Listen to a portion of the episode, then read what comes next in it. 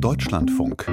Sport am Sonntag. Auf einem ganz anderen Level als bei den Männern wird im Frauenfußball über Wachstum diskutiert. So etwas wie einen Ligaverband, der die Vermarktung übernimmt, gibt es im Fußball der Frauen in Deutschland nicht.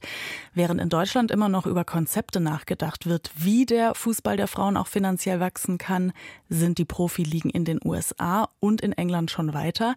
Die beiden höchsten Ligen in England haben zum Beispiel eine eigene Vermarktungsgesellschaft gegründet. Dazu kommt jetzt auch Unterstützung aus dem Männerfußball. Piet Kreuzer berichtet. Unsere Mission für das neue Unternehmen besteht darin, den wettbewerbsfähigsten und unterhaltsamsten Frauenfußball-Club-Wettbewerb der Welt für die Fans und die Spielerinnen von heute und morgen zu schaffen. Nikki Doucette hat ihre ehrgeizigen Pläne bei Sky Sports angekündigt. Die frühere Citigroup-Bankerin und Nike-Managerin leitet seit November die neu gegründete Vermarktungsgesellschaft Newco, die die beiden obersten Ligen im englischen Frauenfußball gegründet haben. Hilfe kommt nun auch aus dem Männerfußball. Die Premier League unterstützt die Newcom mit einer Anschubfinanzierung, ein zinsloses Darlehen in Höhe von rund 23 Millionen Euro. Nicht nur das. Der Kredit muss erst zurückgezahlt werden, wenn die Vermarktungsgesellschaft Einnahmen in Höhe von etwa 117 Millionen Euro generiert. Die Clubs der zweiten Liga werden nach langen Verhandlungen mit 25 Prozent beteiligt. Premier League-Geschäftsführer Richard Masters sagte vor dem Sportausschuss des Parlaments: Vor kurzem haben unsere Clubs zugestimmt, dass sie der Newco ein finanzielles Darlehen gewähren, einen Sitz im Vorstand einnehmen und eine ganze Reihe von Dienstleistungen für den Fußball erbringen, wie zum Beispiel Beratung bei der kommerziellen Entwicklung der Liga. Nach Informationen von Sky News haben die Vereine der ersten und zweiten Liga der Finanzierung zugestimmt. Damit hat sich die Premier League gegen Angebote des englischen Verbandes FA und der Private Equity Firma Bridgepoint durchgesetzt. Die Vorsitzende der Women's Super League, Dawn Airy, hatte schon im vergangenen September vollmundig das Ziel ausgegeben, innerhalb eines Jahrzehnts die erste Frauenfußballliga der Welt mit einem Umsatz von mehr als einer Milliarde Euro zu werden. Die Zahl sei nicht aus der Luft gegriffen, sondern sie basiere auf einem detaillierten Geschäftsplan. Die Zuschauerzahlen würden ansteigen, genauso wie das Interesse an TV-Übertragungen und Sponsoring. Ähnlich zuversichtlich ist Newco-Chefin Nikki Doucette. Wir sehen dies als ein Start-up. Die Wachstumsmetriken in diesem Geschäft sind erstaunlich. Das ist eine riesige Chance. Ich denke, wir haben eine Menge Partnerschaften. Wir haben eine Menge Leute, die Teil davon sein wollen.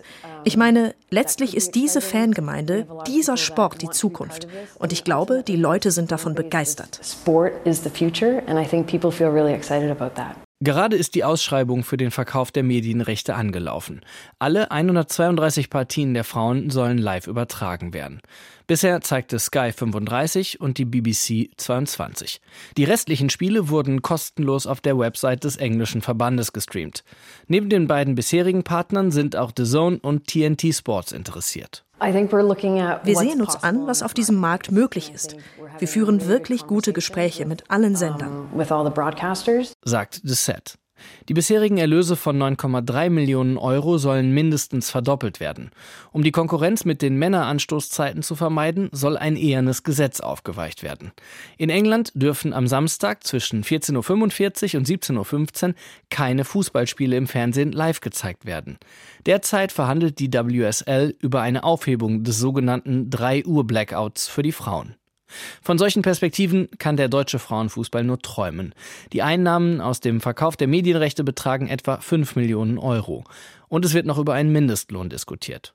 Ausnahme sind die Top-Mannschaften Wolfsburg und München. Da haben wir sehr, sehr hohe professionelle Strukturen und natürlich auch die allermeisten Spielerinnen können ihren Lebensunterhalt problemlos bestreiten und sicherlich noch einiges äh, zur Seite legen äh, für die Zeit nach der aktiven Zeit. Sagt Christoph Reichel. Der Sportwissenschaftler beschäftigt sich an der Universität Bayreuth mit der Professionalisierung des Frauenfußballs. Handlungsbedarf sieht er bei den anderen Vereinen. Die Highlightspiele mit über 20.000 Zuschauern in den großen deutschen Fußballstadien sieht er als gutes Beispiel für die Professionalisierung. Das soll aber nicht nur auf die Spitzenspiele beschränkt bleiben. Sondern quer durch die Tabelle könnten ähm, Zahlen von 5.000 bis 10.000 Zuschauerinnen pro Spiel eine sehr, sehr anspruchsvolle, aber durchaus realistische Zielgröße sein. Aber noch ist der deutsche Frauenfußball in der Professionalisierung weit hinterher. Es wird viel diskutiert. Selbst eine Ausgliederung aus dem Deutschen Fußballbund nach Vorbild der Deutschen Fußballliga wird erwogen.